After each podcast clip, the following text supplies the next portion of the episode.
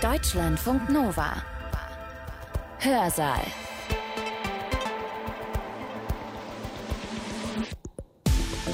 Heute mit Katja Weber. Schön, dass ihr dabei seid. Ein Abend ohne Ausgehen während der Pandemie und ohne Streaming. Ja, klar geht das, aber ehrlich, Kommt das wirklich so oft vor bei euch? Also die Video-on-Demand-Streaming-Dienste Netflix, Amazon Prime, auch die von Disney, die von Apple, haben nicht nur, aber auch Corona-bedingt zugelegt. Netflix führt nach Zahlen von Ende Januar 2022 mit fast 222 Millionen Abonnentinnen und Abonnenten weltweit. Netflix wächst aber nicht mehr ganz so stark wie zuvor. Aber da bei den Zahlen geht das Malheur ja schon los, würde unser heutiger Redner sagen. Wie verlässlich sind diese Zahlen überhaupt? Der Medien- und Kommunikationswissenschaftler Markus S. Kleiner würde sagen, Transparenz ist nicht gerade die hervorstechende Eigenschaft der großen Streaming-Anbieter. Was man sagen muss, ist, Streaming ist das Leitmedium der Zeit. Für mich ist das On-Demand-Video-Streaming etwas, was sich Adorno und Horkheimer etwa in der Dialektik der Aufklärung haben niemals träumen lassen, nämlich die doppelte Ökonomie der Selbstmanipulation, der Selbstentmündigung und der Selbstausbeutung. Und das ist ein sehr, sehr wichtiger Punkt. Alle US-amerikanischen Digitalunternehmen verstehen sich als Verstärker der Demokratie. Demokratieverstärker? Kleiners These besagt das genaue Gegenteil. Demnach bedrohen Netflix, Amazon Prime und Co. die Demokratie. So würde er das formulieren. Und wieso, erklärt er gleich in seinem Vortrag. Vorher möchte ich euch noch kurz erzählen von einem Berlinale-Erlebnis, das ich 2019 gehabt habe. Da war Tendo Nagenda zu Gast, Vice President von Original Films bei Netflix. Und der hat dann vor angehenden Filmleuten, also diese Sparte heißt Berlinale Talents, denen hat er erzählt, was anliegt in seiner Branche. Sweet Streams war dieser Talk überschrieben. Mein Eindruck danach war, Nagenda spricht hier über ein gefräßiges Monster. A large appetite for a number of genres of films. There's a large appetite, huge documentary appetite at Netflix. There's a large appetite for all kinds of animation. There's an appetite to discover new talent and there's a large appetite to make films. Hier habe ich mal aneinander geschnitten, worauf Netflix Agenda nach großen Hunger hat. Auf fast alles nämlich. Und er hat damals, 2019, auch bestätigt, was Kleiner gleich näher ausführen wird und durchaus kritisch sieht. Natürlich, Netflix is watching us. There are ways in which we monitor if people are watching the things that we put out there and to what degree they're watching it. And if they're watching it to large measure, then we want to invest more in that kind of content because it's satisfying the subscribers. Behaltet es gern im Hinterkopf. Kleiner wird im Folgenden auch aufs Monitoring des Publikums und auf das Thema Abonnentenbefriedigung näher eingehen. Seinen Vortrag hat er am 7. Oktober 2021 gehalten, online, und zwar auf Einladung des neuen evangelischen Forums Mörs, der Evangelischen Akademie im Rheinland, zusammen mit weiteren Anbietern evangelischer Erwachsenenbildung im Rheinland. Und vorneweg noch ein Wörtchen zum Redner. Markus S. Kleiner ist haltet euch fest, klangvolle Titulierung, Vizepräsident Kreativität und Interaktion an der SRH Berlin University of Applied Sciences, einer privaten Fachhochschule, und er lehrt dort Kommunikations- und Medienwissenschaften. Studiert hat er dermal einst Literaturwissenschaften, Philosophie und Soziologie, promoviert dann in Soziologie. 2020 ist ein Buch rausgekommen mit eben diesem Titel Streamland, wie Netflix, Amazon Prime und Co. die Demokratie bedrohen. Und genauso heißt auch sein Vortrag. Eingangs umreißt er, was er in der nächsten Dreiviertelstunde mit uns vorhat und was nicht. Dass ich Ihnen einmal sagen werde, was ist sozusagen meine Perspektive, wie ist mein Zugang, denn ich werde nicht über Serien und Filme sprechen, sondern ich werde über das System Streaming sprechen, über die Unterhaltungsindustrie und nicht primär über einzelne Serien, Filme und Dokumentationen. Das ist ein ganz, ganz wichtiger Unterschied. Ich möchte Sie bitten, sich nicht von mir getriggert zu fühlen. Das ist ein Thema, das geht sehr nah an Sie heran, insofern, weil es Grundfeste Ihres Zugangs zur Wirklichkeit und vielleicht auch im Umgang mit Ihnen selbst betreffen wird, ansprechen wird, wo es nicht darum geht, dass Ihnen ne, der Herr Professor erzählt, dass Sie nicht richtig nachdenken oder so, sondern wo es darum geht, in welcher Situation wir stehen, welche Risiken und Nebenwirkungen die Digitalisierung für uns als Menschen und für unsere Gesellschaft hat. Das ist der wesentliche Fokus, über den ich sprechen möchte. Denn Medien haben immer einen direkten Einfluss auf unseren Zugang zur Wirklichkeit, auf unsere Selbstwahrnehmung und auf unsere Gesellschaft. Also das wird der Fokus sein, über den ich spreche. Ich möchte dann ein paar der zentralen Streaming-Dienste vorstellen und Ihnen sagen, wie sie sich selbst verstehen, was vielleicht aber auch Demokratie kritische Potenziale sind, die in diesen Streaming-Unternehmen enthalten sind, weil wir reden über Monopole und wir reden über Monopole, die von US-amerikanischen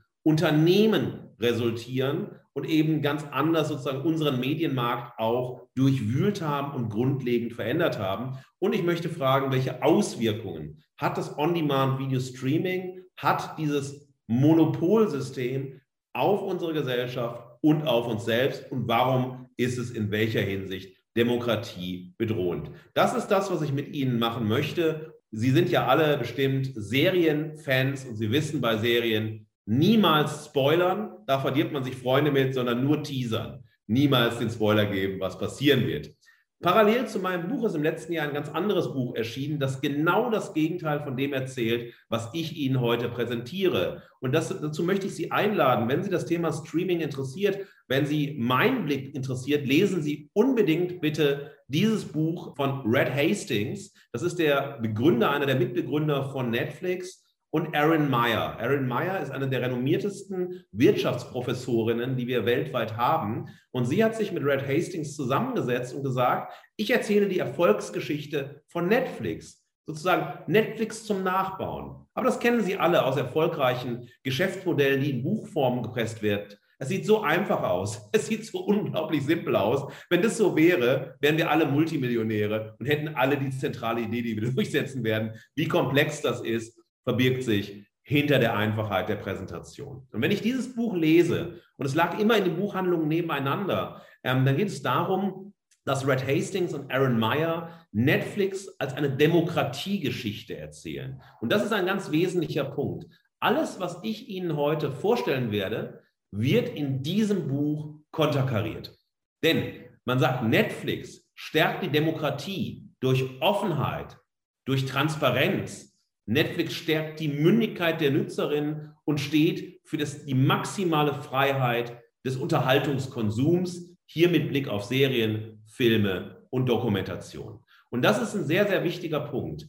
Alle US-amerikanischen Digitalunternehmen verstehen sich als Verstärker der Demokratie, als diejenigen, die ein Mehr an Demokratie ermöglichen. Ob das nun Steve Jobs war, ja, ob es nun bei Google war, bei Facebook war, bei Microsoft war, egal welches große Unternehmen, das uns heute zutiefst bestimmt und bewegt in unserem Medienhandeln, in unserem medialen Zugang zur Wirklichkeit. Es sind US-amerikanische Unternehmen, die den Gedanken der Freiheit immer sozusagen als zentrale Unternehmensidee herausstellen. Das liegt daran, dass die Computerentwicklung und dann aber auch nachher die Internetentwicklung in den halluzigenen Hippie-Träumen der 68er geboren worden sind. Es gab dort Ideen, wie man basisdemokratisch die Welt miteinander vernetzen könnte, ein Wissen der Welt für die Welt produzieren könnte. Es gibt da ganz spannende Literatur, auf die ich auch in meinem Buch eingehe, die versuchen wirklich lange vor Wikipedia die Idee Wikipedia in einem analogen Raum nachzubilden. Ja, das Whole World Project etwa, eine Idee der 60er Jahre. Und das muss man wissen, wenn man eine demokratiekritische Perspektive auf diese Unternehmen legt. Und nicht nur Netflix hat eine Unternehmensbiografie, die Demokratie schreit, sondern natürlich auch Amazon. Diese Unternehmensbiografie der Alles-Verkäufer, Jeff Bezos und das Imperium von Amazon. Brett Stone ist ein Journalist, der Amazon und Jeff Bezos sehr nahe stand hat die gleiche Geschichte erzählt, die für Netflix erzählt worden ist. Amazon ist eine Demokratiegeschichte. Im Subtext, liebe Politikerinnen, lernt an, Amazon lernt an Netflix, was Demokratie im digitalen Zeitalter bedeutet. Und wenn man schaut, was ist denn hier das Demokratische? Worum geht es denn hier? Ist es eine andere Perspektive als Netflix? Denn hier stellt Jeff Bezos heraus das Dienstleistungserlebnis. Denn wir leben in einer Konsumgesellschaft, ja. Und Konsum ist eine Selbsttechnik, ja, ein bestimmter Zugang zur Welt, ein Moment, sich in der Welt zu positionieren. Also indem, dass ich demonstrativen Konsum ausübe. Ich habe nur ein iPhone XR, äh, aber es gibt schon das iPhone äh, 13. Um Gottes Willen, ich bin, ich bin technisch abgehangen. Ich darf eigentlich gar nicht mehr zu Ihnen sprechen, weil das ja so, na, so old äh, ist. Und jedes Jahr kommt eine neue Innovation raus. Also hier geht es darum, durch Dienstleistungserlebnisse Beziehungen, Bindungen zu Kundinnen herzustellen, die dann ein Vertrauen zu mir als einer dienstleistungserlebbar gemachten äh, Unternehmung aufnehmen. Kundenorientierung ist wichtig. Jeff Bezos sagt, das Erfolgsgeheimnis von Amazon ist, dass sie nicht auf die Konkurrenz schauen, sondern nur auf die Kundinnen. Das ist ein ganz wesentlicher Aspekt, der hier eine Rolle spielt. Und durch diese Orientierung an den Kundinnen und wir können das politisch übertragen, wenn wir an den letzten Wahlkampf denken. Das können wir diskutieren. Es ging immer wieder um Vertrauen. In der Politik ist auch oft in Deutschland und nicht nur in Deutschland die Vertrauensfrage gestellt worden und so weiter. Und das ist natürlich ein wesentlicher Aspekt, wenn man von Mensch zu Mensch eine Beziehung aufbaut, ist das Vertrauen einer der wesentlichen Aspekte, die uns dazu führen, also von Mensch zu Mensch zu kommen, den anderen als den anzuerkennen, der er ist, ihn ernst zu nehmen, zu respektieren, ihn zu unterstützen und so weiter. Und hier ist aus neoliberaler Perspektive oder wenn man es ein bisschen äh, ironisch formuliert, man aus turbokapitalistischer Perspektive, wird hier die Idee der Vertrauensstiftung, der Anerkennung, aber auch eine grundsätzlich christliche Überzeugung des Ich sehe dich, ja, das wird übertragen auf ein neoliberales Geschäftsgebaren, das versucht, Gewinnmaximierung zu betreiben. Aber das mit den Vertrauensökonomien und mit dem Vertrauensmanagement, das wir aus, der, aus einem christlichen Kontext kennen, das wir aus einem anthropologischen, aus einem philosophischen Kontext kennen und so weiter. Amazon hat etwas gemacht und ähm, das ist, hat unsere Welt auch maßgeblich verändert. Sie hat die Abo-Gesellschaft neu gedacht.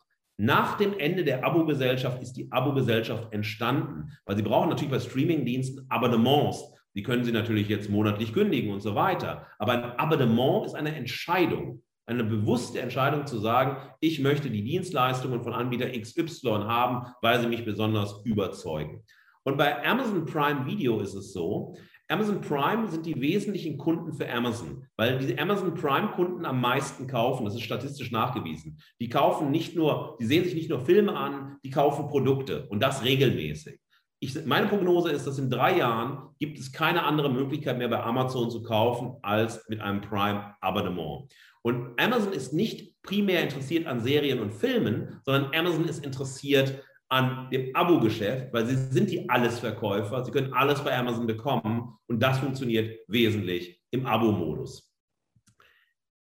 Ganz wichtig, und darüber ist ein nächster Baustein, über den wir sprechen werden. Jeff Bezos ist ein sehr bekannter, sehr renommierter TED-Talker, dessen Gagen für TED-Talks, wenn es gut läuft, sechsstellig sind. Ich habe nochmal nachgedacht, mit Herrn Clay Olsen nachzuverhandeln. Äh, auf jeden Fall sagt er, wenn ich am Ende meines Lebens auf mein Leben zurückschaue, dann ist mein Leben die Summe meiner Entscheidungen, die ich getroffen habe. Und das, was ich Ihnen vorstellen möchte, ist, wie wir durch Digitalisierung, und es geht mir nicht darum, das möchte ich sehr klar sagen, die Digitalisierung abzuschaffen. Das wäre ja völliger Unsinn. Es geht auch nicht darum, die äh, Digitalisierung per se zu verteufeln. Ich möchte Ihnen nur auf Risiken und Nebenwirkungen den Finger legen und sagen, wir müssen über Digitalisierung viel differenzierter denken, als wir es vielleicht machen. Und was ich Ihnen zeigen möchte, ist, dass durch die Form der Digitalisierung hier im On-Demand-Video-Streaming wir immer mehr die eigenen Entscheidungen nicht treffen, sondern uns durch algorithmische Operationen und algorithmische Analysen vorgeben lassen durch die KI. Das ist der Punkt, über den ich sprechen möchte, den ich fokussieren möchte und der diametral entgegen zu solchen Aussagen von Jeff Bezos steht, der hier sagt, ich stärke das Prinzip der Autonomie, aber eben durch technologischen Fortschritt. Ähm, es ist so, dass wir eine wahnsinnig lange Geschichte schon der Kritik an äh, der Digitalisierung haben. Also wahnsinnig lange es, sie ist sehr reichhaltig. Man hat sich auf Google gestürzt, man hat sich auf Facebook gestürzt. Das kennen Sie alle. Aber man hat sich niemals Unterhaltung angesehen. Weil man immer denkt, Unterhaltung ist unproblematisch. Unterhaltung ist nicht politisch. Unterhaltung soll doch Spaß machen, ist Ablenkung, ist Zerstreuung, ist nach dem alten Motto einschalten, um abzuschalten. Da passiert doch nichts. Und das nimmt doch auch niemand so ernst. Ja? Ich bin heute, das nur als Fußnote, zu sehen, wie viel Ernsthaftigkeit im Nicht-Ernst produziert wird, tatsächlich zwölfmal interviewt worden heute zur kommunizierten Schwangerschaft von Helene Fischer. Da denke ich mir, was ist los? Und wir reden über große und kleine Medien. Wir reden über Qualitätsmedien und Boulevardmedien. Und da sieht man sozusagen Unterhaltung, ich bringe dieses banale Beispiel, um nur ganz basal anzufangen. Unterhaltung wird ernst genommen in unserer Gesellschaft. Unterhaltung ist nicht nur dazu da, Geld zu machen, sondern wirklich die Wahrnehmung auf die Wirklichkeit zu lenken. Dann müssen wir über Implikationen nachdenken, die in der Unterhaltung enthalten sind. Und darüber möchte ich sprechen. Für mich ist das On-Demand-Video-Streaming etwas, was sich Adorno und Horkheimer etwa in der Dialektik der Aufklärung, das werden wahrscheinlich einige von Ihnen kennen, wenn nicht alle, äh, sich haben niemals träumen lassen, äh, nämlich die doppelte Ökonomie der Selbstmanipulation, der Selbstentmündigung und der Selbstausbeutung. Ich behaupte nicht, dass niemand, der streamt, weiß, worum es beim Streaming geht. Ich behaupte nicht, dass niemand, der bei Google ist, weiß, dass Google die Daten sammelt, sondern es ist viel, viel radikaler. Wir wissen alle um die Abgründe, die Risiken und Nebenwirkungen der Digitalisierung und machen trotzdem im großen Maß mit. Kaum jemand von uns liest gründlich die AGBs der Dienste, die sie abonniert haben, die sie nutzen und so weiter. Sie haken sie ab, um schnell nutzen zu können, um schnell in den Genuss der Produkte, der Dienstleistungen und so weiter zu kommen. Und wenn ich Wählerinnen fragen würde, wer hat denn zumindest die Wahlprogramme der acht oder sagen wir mal der sechs relevanten Parteien gelesen, gründlich, von A bis Z und nicht nur den Wahlomat angeklickt, dann wäre die Quote verschwindend gering. Und dann frage ich mich, wie kann ich bewusst wählen, wenn ich das andere, das vielleicht nicht in meine, mein Denken, meine Erfahrung und was auch immer passt, außen vor halte, weil ich nur bei dem stehen bleibe, was ich kenne, was meinen Geschmack wiedergibt und so weiter. Das ist ein Demokratieproblem.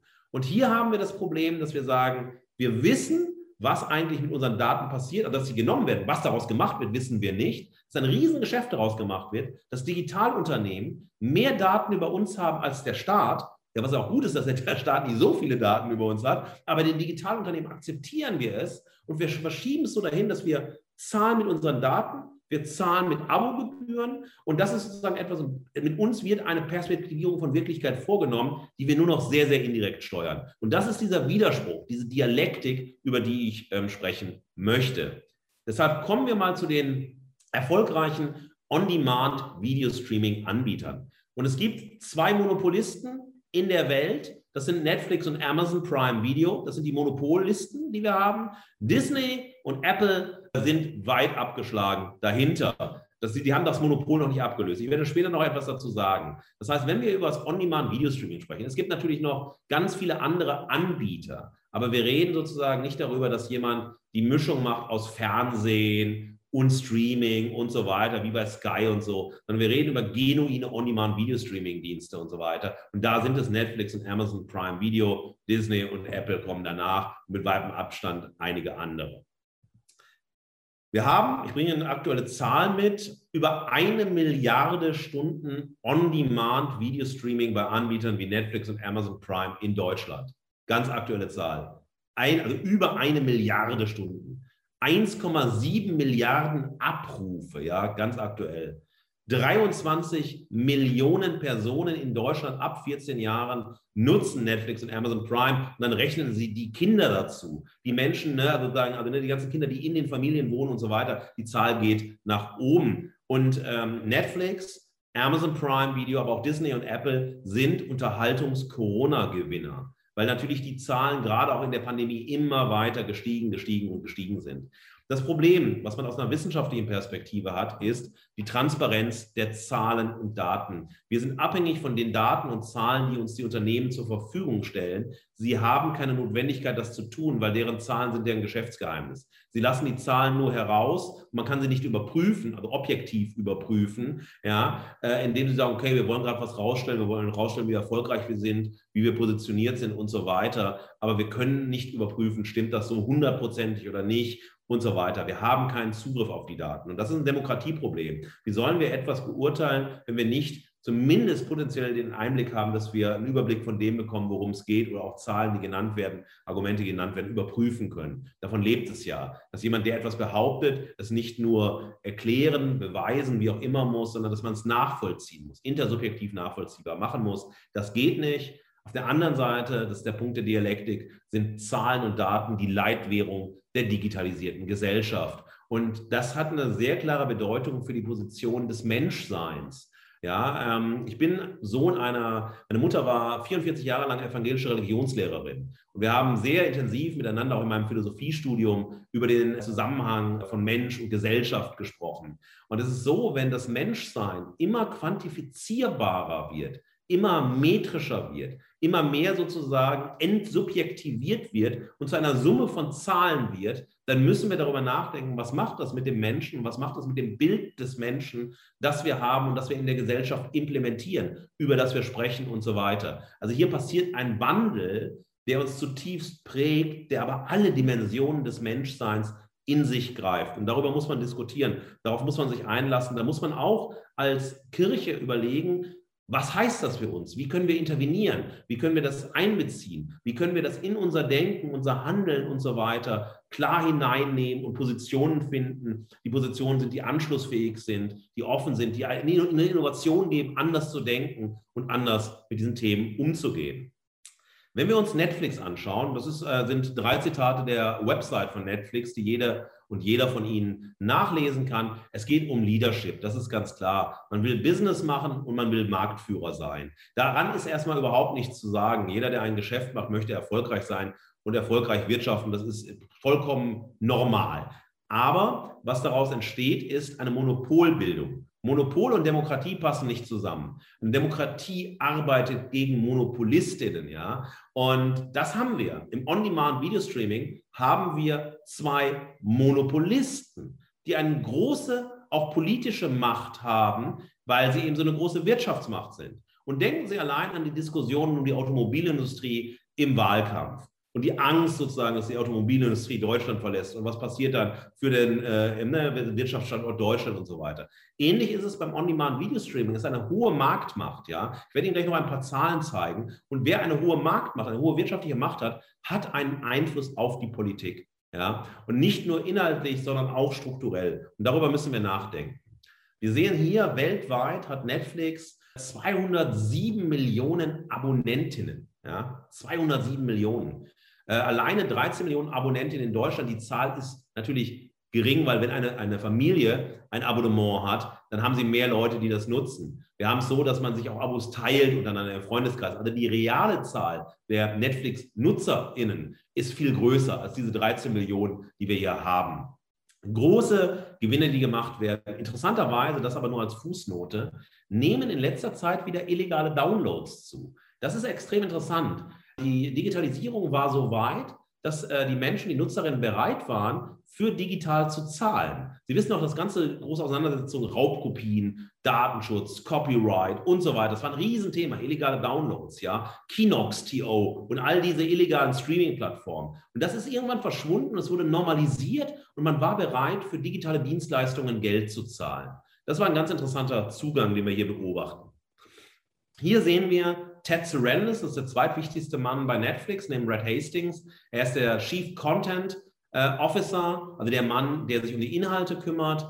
Und es ist sehr interessant, dass äh, Ted äh, Sarandos sagt, mich interessiert nicht primär die Ästhetik, mich interessiert nicht die Kunst, mich interessiert nicht der Inhalt und das Storytelling, sondern das Entscheidende bei uns sind die Algorithmen, die es ermöglichen, Content, also Serien, Filme, Dokumentationen, zu personalisieren und durch diese Personalisierung ein möglichst passgenaues Angebot zu machen, also eine gute Dienstleistung zu machen, indem ich mich immer weniger entscheiden muss, was möchte ich noch sehen, was möchte ich noch nutzen, weil ich laufend Empfehlungen bekomme. Und wenn wir unsere einen Screenshot machen würden, unserer Netflix, wenn Sie Netflix Abonnement haben, Startseiten, sehen die komplett anders aus. Bis auf solche allgemeinen Punkte wie die Top 10 in Deutschland. Und diese Top 10 in Deutschland, das ist so wie bei der Musik. Man denkt, eine äh, Top 10 Charts gehen auf reale, messbare Verkäufe zurück. Ja, oder Downloads und was auch immer. Hier ist es so, wenn Sie in der Suchmaske bestimmte Filme, Serien und so weiter suchen, werden Sie sehen, dass nach kurzer Zeit in der vermeintlich objektiven Top 10 Ihre Titel auftauchen. Und Sie sehen, wie sehr es hier um Personalisierung geht, um algorithmische Auswertung, dass Ihr Geschmack bestätigt wird, dass Ihre Sicht der Welt bestätigt wird. Sie sind voll im Trend bei dem, was Sie sehen. Und auf der anderen Seite werden Ihnen allgemeine Mainstreams, also Serien, die man unbedingt sehen muss, weil besonders viel Geld damit drin steckt, oder Produktionsfirmen Netflix viel Geld zur Verfügung stellen, dass die halt so gepusht werden und so weiter, kommen in Ihren Fokus. Dass es tolle thailändische Krimis auch bei Netflix gibt, wissen Sie nicht, suchen Sie auch nicht weil man zumeist bei den Empfehlungen stehen bleibt. Und wenn Sie thailändischer Krimi angeben, gibt es gar nichts bei Netflix, sondern Sie müssen schon nach einem Titel suchen und so. Insofern ist die vermeintliche Vielfalt des Angebots reduziert auf eine relativ kleine Zahl des Angebots, das vermarktet werden soll. Also wir haben hier durch die lückenlose Überwachung entsteht die Personalisierung, weil jede Sekunde, die Sie bei Netflix, Amazon Prime, bei Apple sind, wird Ihr Streaming-Verhalten algorithmisch erfasst und ausgewertet. Welche Filme schauen Sie? Welche Schauspielerinnen mögen Sie? Wann halten Sie an? Was schauen Sie nochmal? Ähm, wann brechen Sie ab und schauen es nicht nochmal? Welche Regisseurinnen finden Sie gut? Das wird alles vermessen und daraufhin wird Ihnen Angebot äh, präsentiert. Das hat weder das Fernsehen gemacht, noch das Radio, noch macht das letztlich in dem Sinne die Zeitung. Sie kann es gar nicht machen, weil all diese traditionellen Medien niemals so nah an Sie als Nutzerin kommen, wie die Streaming-Anbieterin oder wie die ganzen Digitalunternehmen, weil sie ja hier, ne, sie nutzen das, was sie nutzen wollen, weil es anonym ist in ihrem Profil und so weiter und keine Form der Öffentlichkeit hat. Sie geben ihre Daten preis. Keine FAZ, keine Taz hat so viel Daten über sie, im geringsten nicht. Die müssen ja ganz anders Marktforschung machen oder Zielgruppenforschung als diese Streaming-Anbieter. Das heißt, wir stehen hier in einem, naja, Problemverhältnis zwischen einer metrischen Gesellschaft die auf Rechenoperationen basiert, die auf äh, Ebene der algorithmischen Auswertung basiert und dem, was wir eine Diskurs oder was man eine Diskursgesellschaft nennt, wie wir eigentlich Demokratien begreifen seit der französischen Revolution und natürlich immer ausgedehnt auch. Ja, auch unser Grundgesetz ist ja genau diese Einladung, Gesellschaft zu einer diskursiven Gesellschaft zu machen, die verschiedenste Instanzen hat, die sozusagen sichern, dass die Demokratie stabil bleibt und nicht wiederum totalitär abstürzt. Red Hastings sehen wir hier nochmal. Das ist natürlich Netflix, Amazon Prime, Streaming, Google, alle Apps, die wir nutzen, um durch die Stadt zu kommen und so weiter, äh, spricht für die Abrufwelt. Unsere Welt ist im Abruf bereit. Das ist ein ganz wesentlicher Aspekt. Alles, was wir wissen wollen, muss unmittelbar da sein. Ich sehe das bei meinen Studierenden. Also ich bin 48, meine Studierenden sind Anfang 20, Mitte 20. Diese Ungeduld, nicht sofort zu bekommen, was ist, ist ein unmittelbarer Reflex aus dieser permanenten Verfügbarkeit von Informationen in einer Sekunde, wenn Sie was bei Google eingeben, wenn Sie eine App aufmachen und so weiter. Die Ruhe, ein Buch zu lesen, Thesen rauszuarbeiten und dann zu sehen, ich brauche Zeit, um mir die Welt anzueignen, die gibt es in der Form nicht mehr. Es muss alles schnell sein, es muss sofort sein, es muss da sein und man hat keine Toleranz mehr für Komplexität beziehungsweise sich Zeit zu nehmen, um sich in Themen hineinzudenken und so weiter. Deshalb ist diese These von Red Hastings, die ich Ihnen hier gesagt habe, Besitz ist tot, das neue Ding heißt Zugang, verändert auch wiederum äh, ökonomisch gedacht einen Zugang und eine Perspektivierung von Wirklichkeit. Kommen wir zu Amazon Prime Video. Hier ist auch wiederum der Aspekt, Sie sind Marktführer im On-Demand-Video-Streaming, sind Sie Platz zwei, äh, natürlich ganz immer dichter an Netflix heran. Sie sind aber das größte Cloud-Unternehmen der Welt.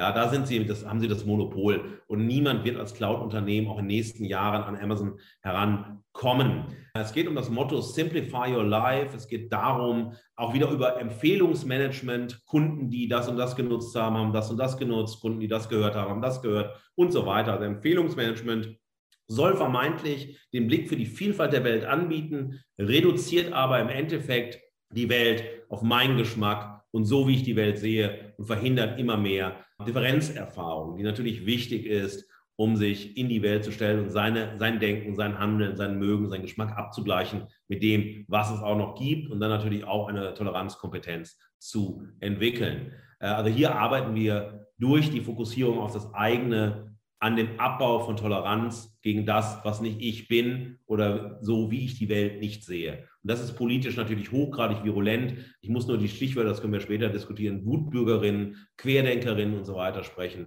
wo es einfach gar nicht mehr darum geht, miteinander zu reden, sondern sich nur noch anzuschreien, Hass sprechen zu lassen, andere, die anders denken, radikal abzulehnen, zu bedrohen und so weiter. Also eine tiefe Form auch der Unmenschlichkeit, die dadurch in die Welt hineintritt.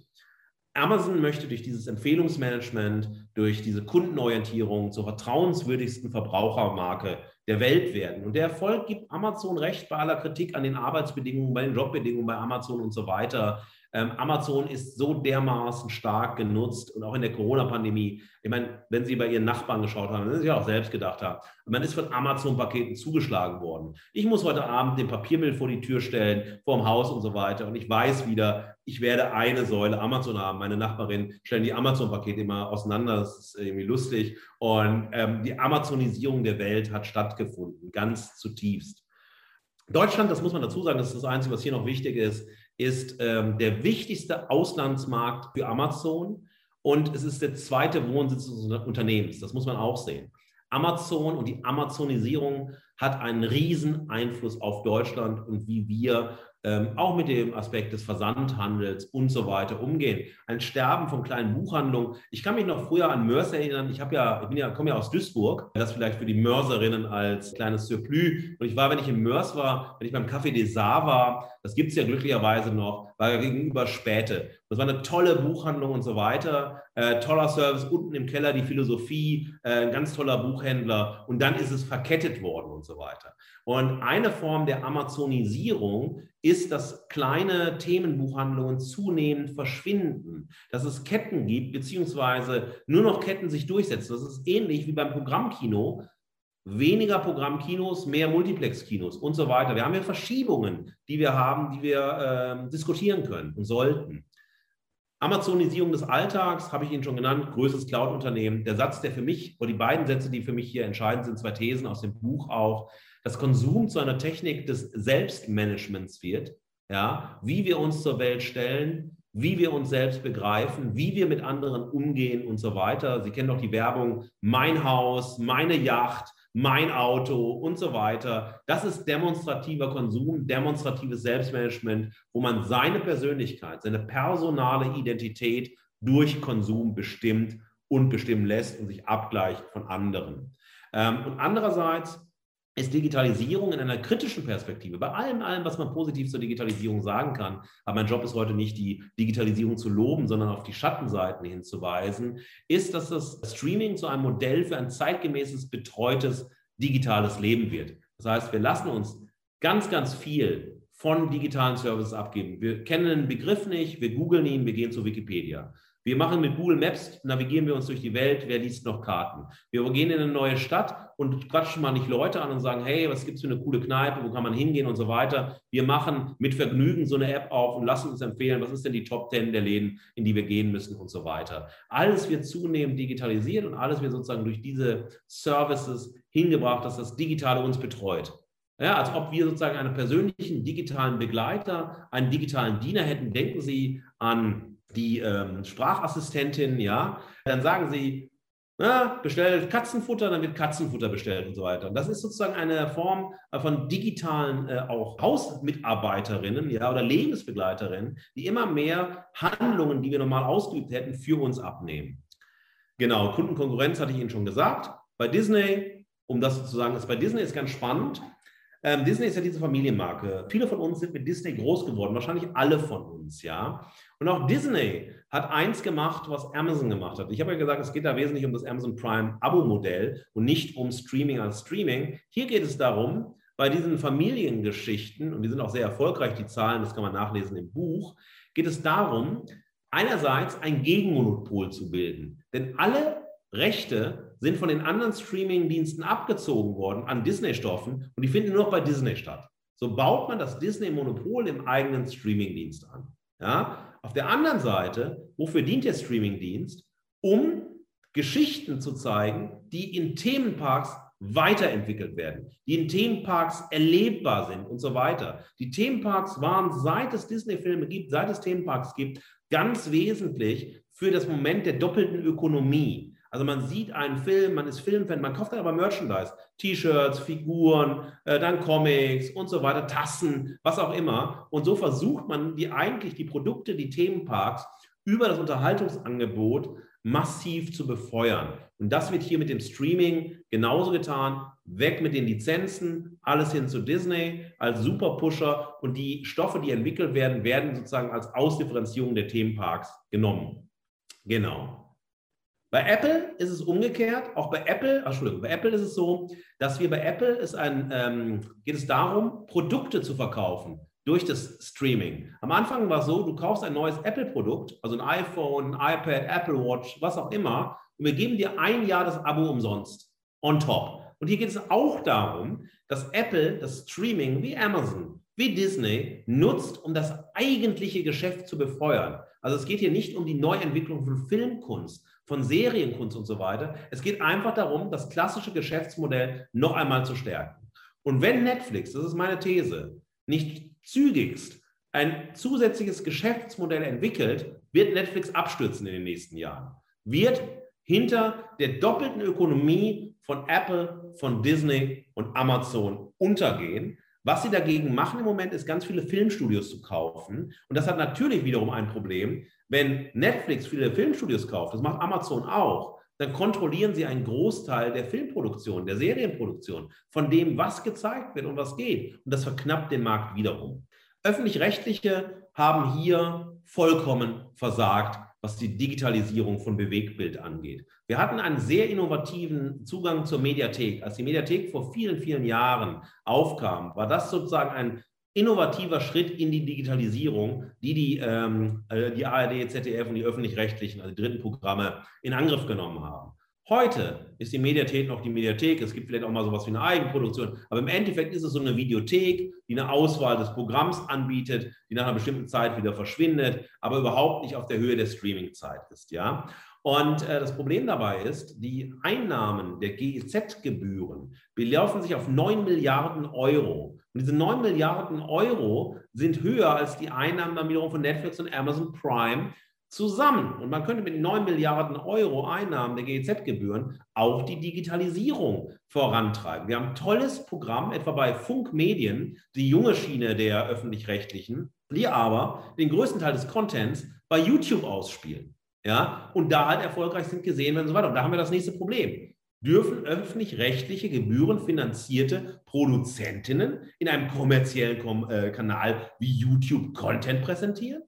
Aha. So, und das ist eine Diskussion, die wir führen müssen, aber die Öffentlich-Rechtlichen haben es verpennt, um es einfach so zu sagen. Wer es besser gemacht hat, waren die Privaten. TV Now von RTL schafft es, lineares Fernsehen und Streaming zusammenzudenken, mit Angeboten noch wie Sport und so weiter. Genauso macht das Join, also von Pro7, äh, Sat1 Media und Discovery, die machen es genauso. Die haben dann aber auch so ein ähm, Exclusive Channel drin, also du kannst das einfache Abo machen und den Exclusive Channel, du hast Fernsehen, eigene Streaming-Angebote, Sport und so weiter zusammen. Kommen wir zu den Auswirkungen. Was man sagen muss, ist, Streaming ist das Leitmedium der Zeit. Ja, äh, fast alles, was wir machen, äh, die ganzen relevanten Dienste und so weiter, auch wenn wir jetzt zu Behörden gehen und so weiter, alles ist sozusagen online abgebildet und Streaming hier durch die Erfolgszahlen ist zu einem der Leitmedien geworden.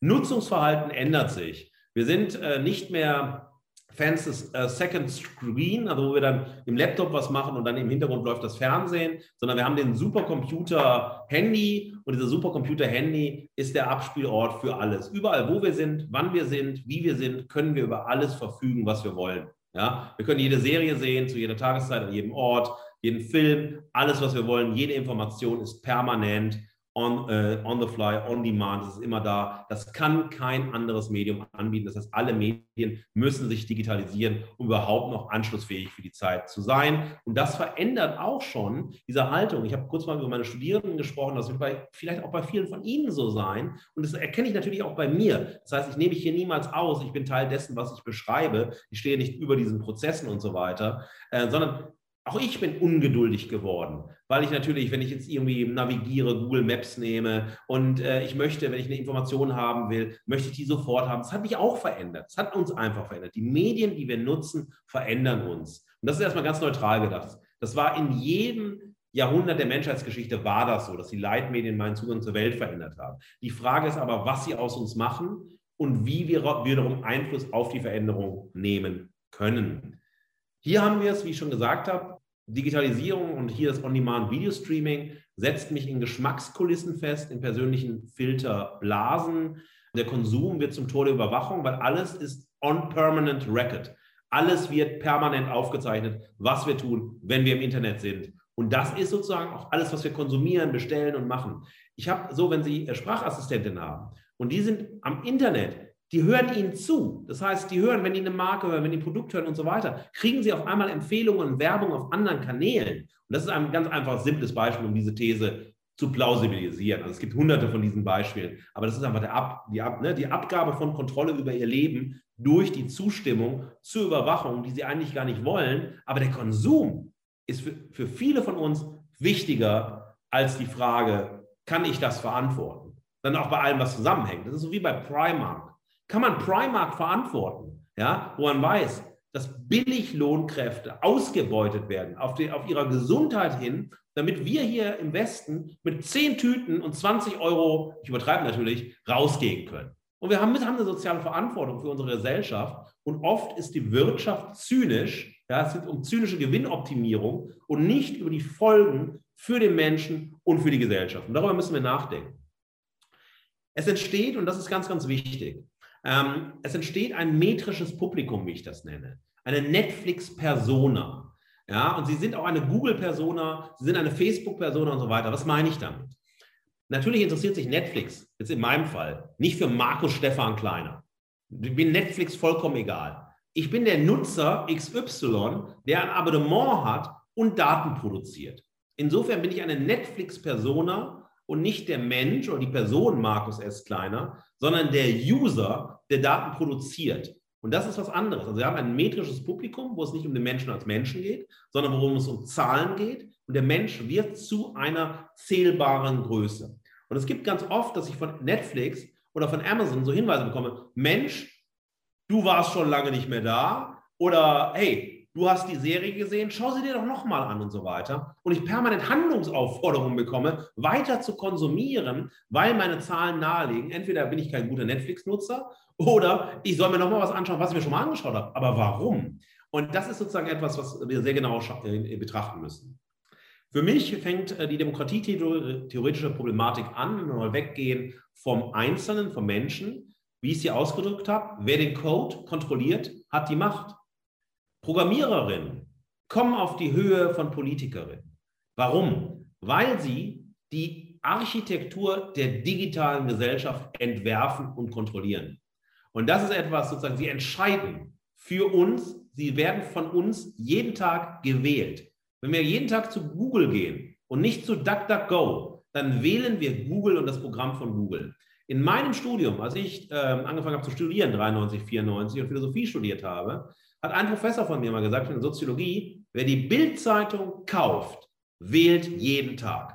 Und da ist sehr viel Wahrheit dran. Die Medien, die wir nutzen, für die wir uns entscheiden, haben nicht nur viel mit unserer Persönlichkeit zu tun, sondern sie unterstützen die Perspektive, die diese Medien auf die Welt legen. Und insofern ist die Abhängigkeit, die wir haben, und der Großteil von uns kann nicht programmieren, der versteht ja überhaupt nicht die Sprache des Digitalen. Das ist die Programmierung. Ja, das ist jetzt kein Alphabet, das wir sprechen, sondern eine Sprache, die wir lernen müssen, um überhaupt tiefer in die Digitalisierung einzudringen. Also Programmiererinnen, die nicht wie Politikerinnen sichtbar sind, greifbar sind, verortbar sind, aber eben auch kein ideologisches Programm haben, sondern die haben ganz andere Machtinteressen und so weiter, ja, die sind sozusagen die Ebene, die auf die Ebene der Politik und der Politikerin kommen, mit denen wir uns auseinandersetzen müssen. Meine Hochschule ist gehackt worden. Das haben Sie in den Medien gelesen und so weiter. Und da geht es um Geld. Es geht immer nur um Geld, ja, und um Macht, die man hat, indem man gut hacken kann und so weiter. Also das sind Themen, die wir haben, auf die wir uns einlassen müssen, wo es immer mehr geht. Also Datenschutz, Datensicherheit. Wissen Sie überhaupt, was mit Ihren WhatsApp-Daten passiert? Sollte man Bilder durch WhatsApp schicken oder nicht? Und so weiter. Diese Fragen müssen wir uns jeden Tag stellen, wenn wir digital sind. Sonst geben wir die Verantwortung über unser Leben zunehmend ab und können es immer weniger kontrollieren. Das ist halt ein Thema, was ähm, sehr, sehr klar bedacht werden muss. Das heißt, um Richard David Brecht zu zitieren, den Sie bestimmt kennen werden, das eine oder andere Buch von ihm gelesen haben werden, wir ersetzen das Denken, den Diskurs, ja, durch die Quantifizierung des Denkens in dem alles, was wir tun, etwas Zählbares ergibt. Und das sehen Sie alleine. Also der Algorithmus funktioniert nach Masse, nach Popularität. Gibt man bei YouTube Impfen ein, sind Sie bei drei, vier Klicks bei Impfgegnerinnen. Warum? Nicht, weil YouTube ideologisch ist oder weil YouTube ein Querdenkermedium ist. Es ist dazu vielleicht gemacht worden, aber weil die meisten Leute das klicken, das sehen wollen und so weiter. Oder man macht das wie im Wahlkampf, Target Marketing. Ja? Das heißt, politische Parteien nutzen diese abgründigen Strukturen des Digitalen oder diese zu kritisierenden Strukturen des Digitalen, um gezielte Wahlkampfwerbung zu machen. Dass auch die FDP zum Beispiel grüne Positionen vertritt bei Wählerinnen, die eigentlich grün wählen. Und das schaut man an, was klicken die, was schauen die, was machen die. Und das nennt man Target Marketing. Und dieses Target Marketing ist komplett algorithmisch basiert und verändert wiederum die Wahrnehmung von Wirklichkeit und soll die beeinflussen. Also wir sind hier in einem sehr, sehr großen Kontext, den wir noch gar nicht wirklich in seinen Dimensionen auf der Ebene des Alltagsmenschen durchdrungen haben. Den Algorithmen vertrauen wir meistens. Wenn sie was googeln, wenn wir jetzt alle was googeln würden, hätten wir komplett eine andere erste Seite von Google. Ergebnisse, die wären komplett anders, hätten mit unserer Google-Biografie zusammen, ja. Wir vertrauen diesen Algorithmen aber, ja. Dr. Google mal als Stichwort. Oh, ich habe da einen komischen Ausschlag, ich google mal und so weiter. Und ich vertraue Google, ich vertraue dieser algorithmischen Auswertung, was dabei rauskommt, ja, anstatt zum Hausarzt zu gehen, der dafür ausgebildet ist und mal wirklich weiß, was hat es damit auf sich oder der dich dann mal weiter verweist zum Facharzt und so weiter ja, Konsumpopulismus ist genau das, was ich gesagt habe. Konsum ist halt einer der wichtigsten Zugänge zur Wirklichkeit und nicht die Nächstenliebe. Weil das ist wieder ein nächstes Thema. Die Nächstenliebe spielt keine Rolle, weil es vor allem in der Digitalisierung um Ego-Interessen geht. Ja? Und das wäre auch sehr spannend, das aus einer christlichen Perspektive zu diskutieren, wo der Aspekt der Nächstenliebe so ein zentraler Wert ist, ja, eine zentrale Tugend ist. Und wie kann sozusagen aus einer christlichen Perspektive die Nächstenliebe vielleicht ein Gegengift gegen eine zunehmende Ego-Gesellschaft sein? Aber wie implementiert man das in Köpfe, die im digitalen Ego gesteuert sind, in Geschmackskulissen stecken und so weiter? Das ist ein Riesenthema, über das wir hier sprechen können, das hier entsteht und was also wirklich ganz wegweisend für die Zukunft ist. Kommen wir zum Abschluss. Ich habe Ihnen über eine neue digitale Weltordnung kurz berichtet. Also all das, was ich Ihnen sage, ist sehr ausführlich, sehr differenziert im Buch. Also äh, wenn es Ihnen manchmal zu kurz geht, zu verknappt ist, das liegt natürlich an der Zeit. Lesen Sie gerne, wenn Sie möchten, das nach. Ähm, wir haben einen digitalen Überwachungskapitalismus. Digitale Unternehmen haben mehr Daten, mehr Wissen über uns als der Staat. Und der Staat nutzt das Wissen des Digitalen oder will das Wissen des Digitalen oder die Instrumente des Digitalen benutzen, um etwas über uns zu erfahren, um im Target-Marketing politisches Marketing zu machen. Darüber kann man auch sehr kritisch diskutieren innerhalb einer Demokratie. Das Antidemokratische dabei ist unter anderem die Intransparenz der Digitalwirtschaft. Was wird mit unseren Daten gemacht? Wo werden die hingeführt? Wie werden die ausgewertet? Werden die gespeichert? Was ist denn da überhaupt los? Das ist total Intransparenz. Eine äh, Demokratie braucht Transparenz. Braucht sozusagen auch immer, dass die Öffentlichkeit über die wichtigsten Dinge, die die Öffentlichkeit angehen, informiert wird, das nachlesen kann, prüfen kann und so weiter. Völlig problematisch. Die Macht der Überwachungstechnologien, der Ausbeutungswirtschaft habe ich beschrieben. Ganz wichtig für mich. Wir sind digitale Analphabeten zum größten Teil. Wir sprechen die Sprache des Digitalen nicht. Wir lassen uns wenig auf die Kultur des Digitalen ein. Eine der Musterkampagnen, die mustergültig vor die Wand gefahren ist und zu Recht, war im Wahlkampf 2017 die FDP-Kampagne Digital First, Bedenken Second. Mal abgesehen davon, dass die von America First und Trump geklaut haben. Und fragt sich, ob die Freien Demokraten nun mal wirklich bei Trump klauen sollten und vielleicht lieber nicht selber was machen sollten. Und ganz kurz nach der Wahl Cambridge Analytica und FDP hat verstanden, na, nur auf Wirtschaft, nur auf Öffnen, nur auf Freimachen alleine sollten wir nicht machen und haben ihre ganze Kampagne auf Datenschutz getrimmt. Also Sie sehen, wie volatil politische Entscheiderinnen sind, die sagen, wir brauchen ein Digitalministerium, wir brauchen sowas in Deutschland und so weiter, aber eigentlich nur über Infrastruktur und so weiter reden, aber die Kultur der Digitalisierung nicht verstanden haben. Und das muss man einfach sehen. Unsere Digitalpolitik in Deutschland ist so weit zurück, dass wir wirklich Gas geben müssen, um nicht digital in Deutschland maßgeblich abgehängt zu werden. Weil ein Großteil der Digitalisierung wird von US-amerikanischen Großkonzernen bestimmt.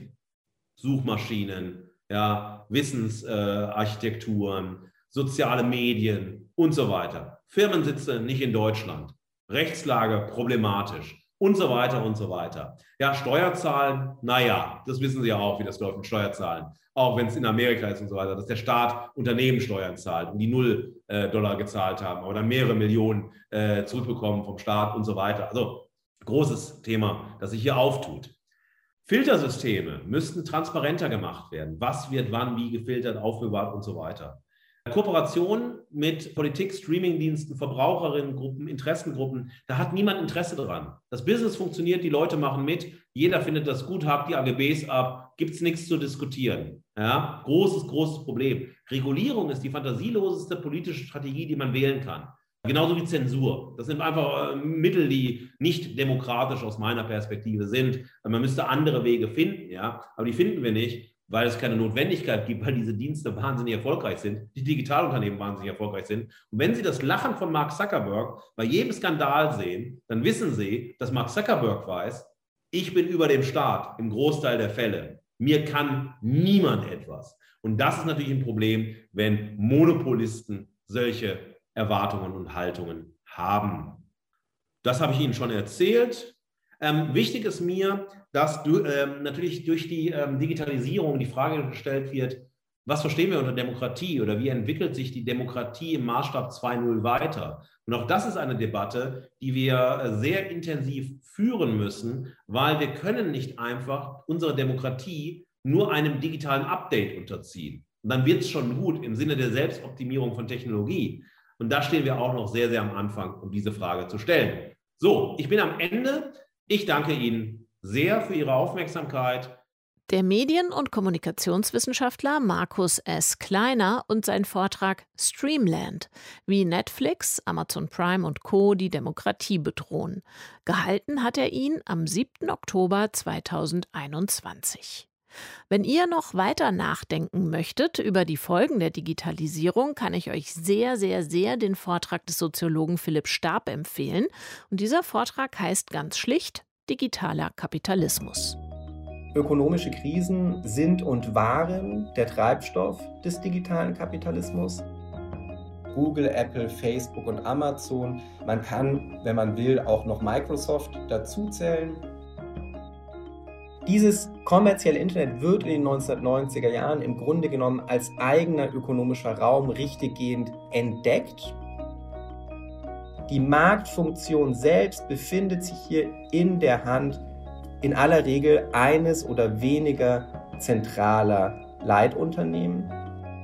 Ja, also nur wenn du dich an folgende Regeln hältst, zum Beispiel 30 Prozent deiner Umsätze zu entrichten, dann kriegst du überhaupt Zugang zum Markt. Ihr findet diesen Vortrag, wie viele, viele andere auch, online bei uns im Hörsaalarchiv. Lohnt sich immer, sich da mal umzuschauen. Für heute schönen Dank für euer Interesse. Danke fürs Zuhören. Katja Weber sagt bis bald. Deutschlandfunk Nova. Hörsaal. Jeden Sonntag neu. Auf deutschlandfunknova.de und überall, wo es Podcasts gibt. Deine Podcasts.